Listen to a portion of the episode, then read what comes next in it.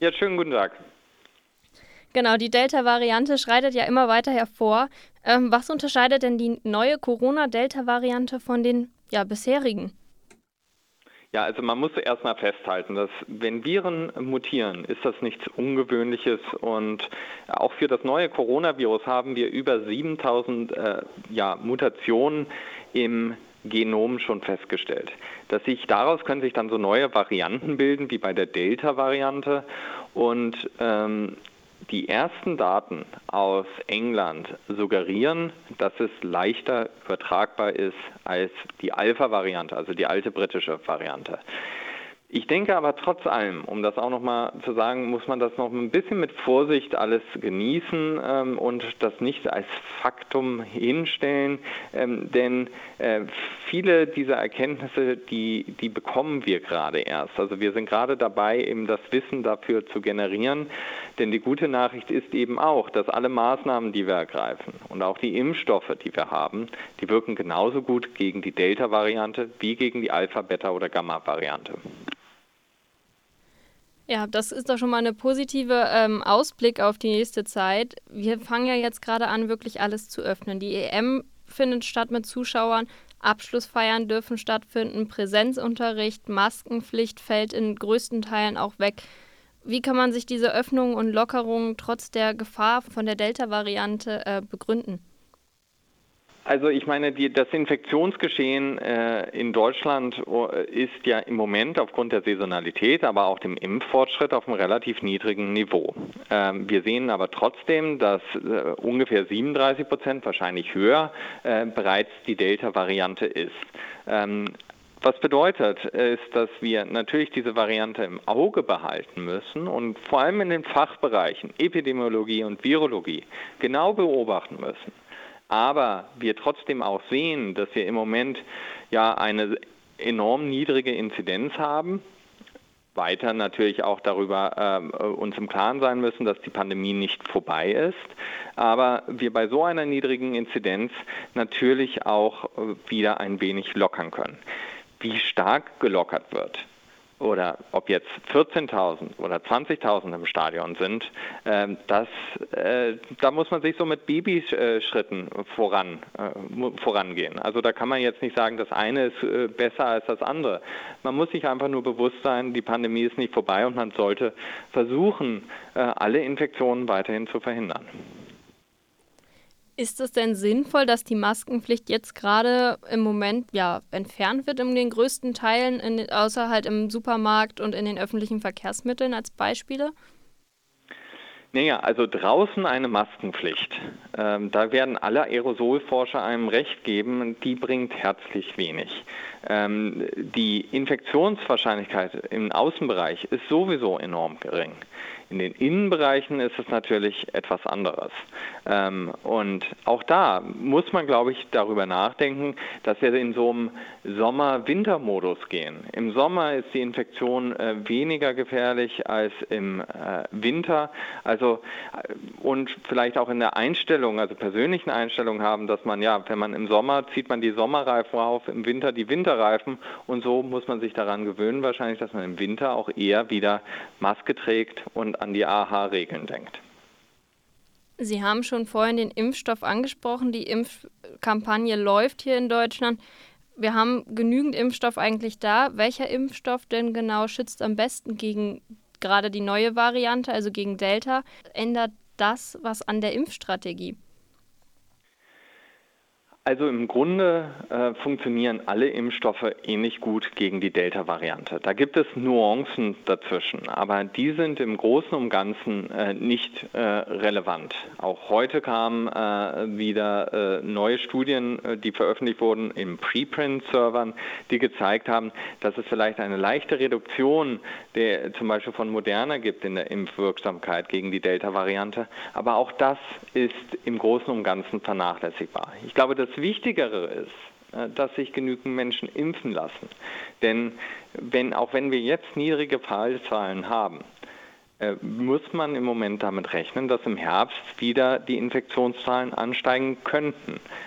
Ich, ich, ich sage, also betone da wirklich auch das könnte, denn wir wissen es alle nicht. Und besser ist es natürlich, mehr, mehr, Geimpfte zu haben, dass sich das Virus nicht mehr ausbreiten kann und vor allem, und so dafür sind die Impfstoffe ja entwickelt worden, dass wir die schweren Verläufe verhindern. Sie sprechen es gerade an, Impfen ist wichtig. Ähm, man merkt aber jetzt ja gerade leider in der Zeit, dadurch, dass die Zahlen sinken, dass so eine Impfmüdigkeit herrscht und manche sich aber auch gar nicht mehr die Zweitimpfung geben wollen. Warum ist das so? Was glauben Sie?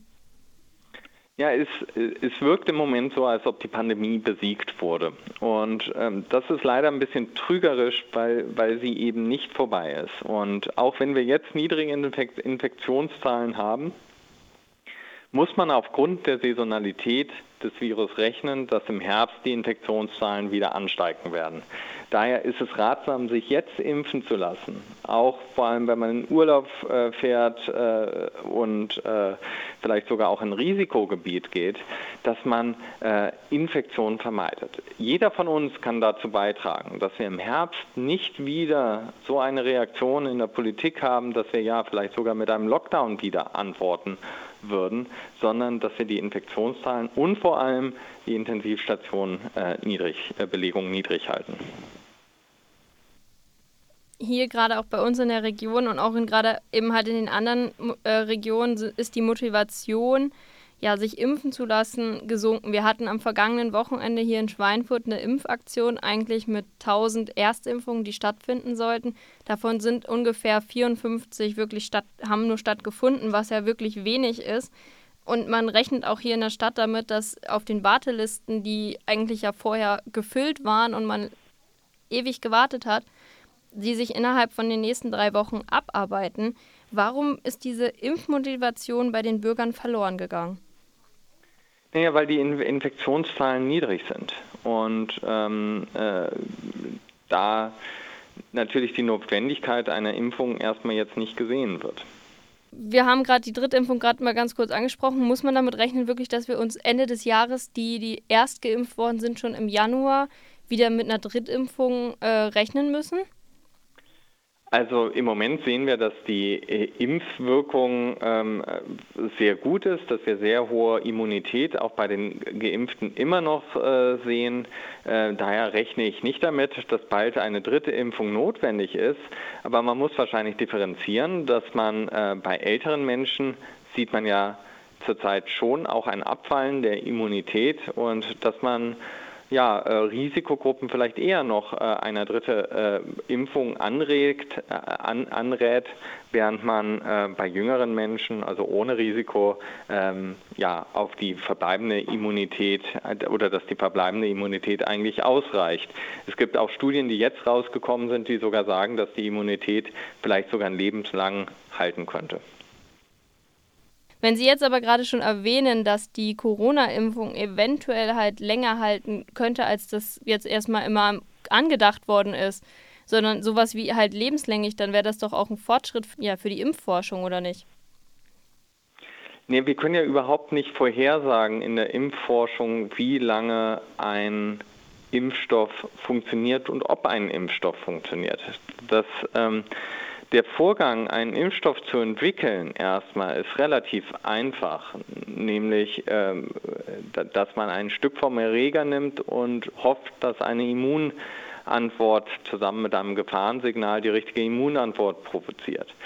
Aber ähm, welcher Bestandteil das genau ist, wir haben da eine Idee vielleicht, ähm, aber wir können nicht vorhersagen, wie gut die Immunität am Ende sein wird. Das kann man erst in klinischen Studien testen.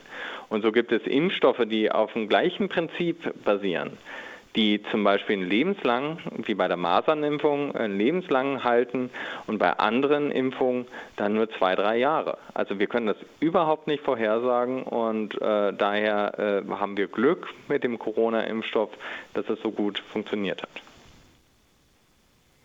Abschließend als letztes, was wünschen Sie sich in dem Sinne jetzt durch die Corona-Pandemie, was vielleicht jeder mitnehmen kann oder wie weit die Impfwilligkeit äh, doch wieder zurückkehren sollte?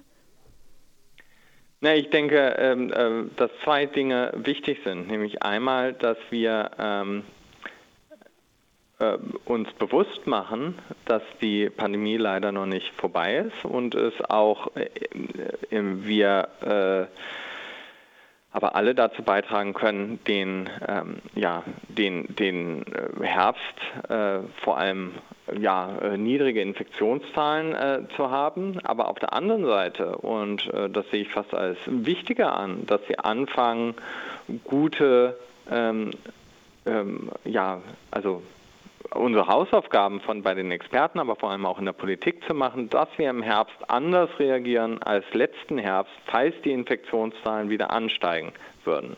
Also ich glaube, das Wichtige ist zu wissen, dass keiner ja weiß, wie die Infektionszahlen im Herbst sich verhalten werden, aufgrund der Impf, äh, äh des Impffortschritts, oder der Saisonalität als Gegenspieler dazu. Ähm, aber wir uns vorbereiten können darauf, dass es keine Schulschließung gibt und dass es auch keinen Lockdown gibt.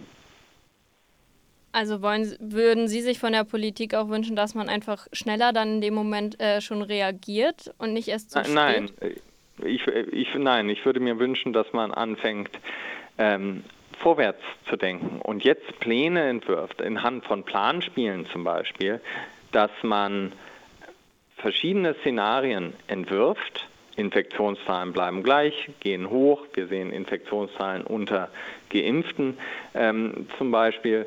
Ähm, und für diese Szenarien dann Lösungsvorschläge entwirft, in, zum Beispiel in einem nationalen Pandemierat und darüber ähm, äh, die Politik dann äh, äh, gute Entscheidungsgrundlagen hat, wie sie sich entscheiden kann in solchen Fällen. Aber das ist etwas, was, was lange diskutiert werden muss, interdisziplinär mit vielen verschiedenen ähm, Akteuren und Experten.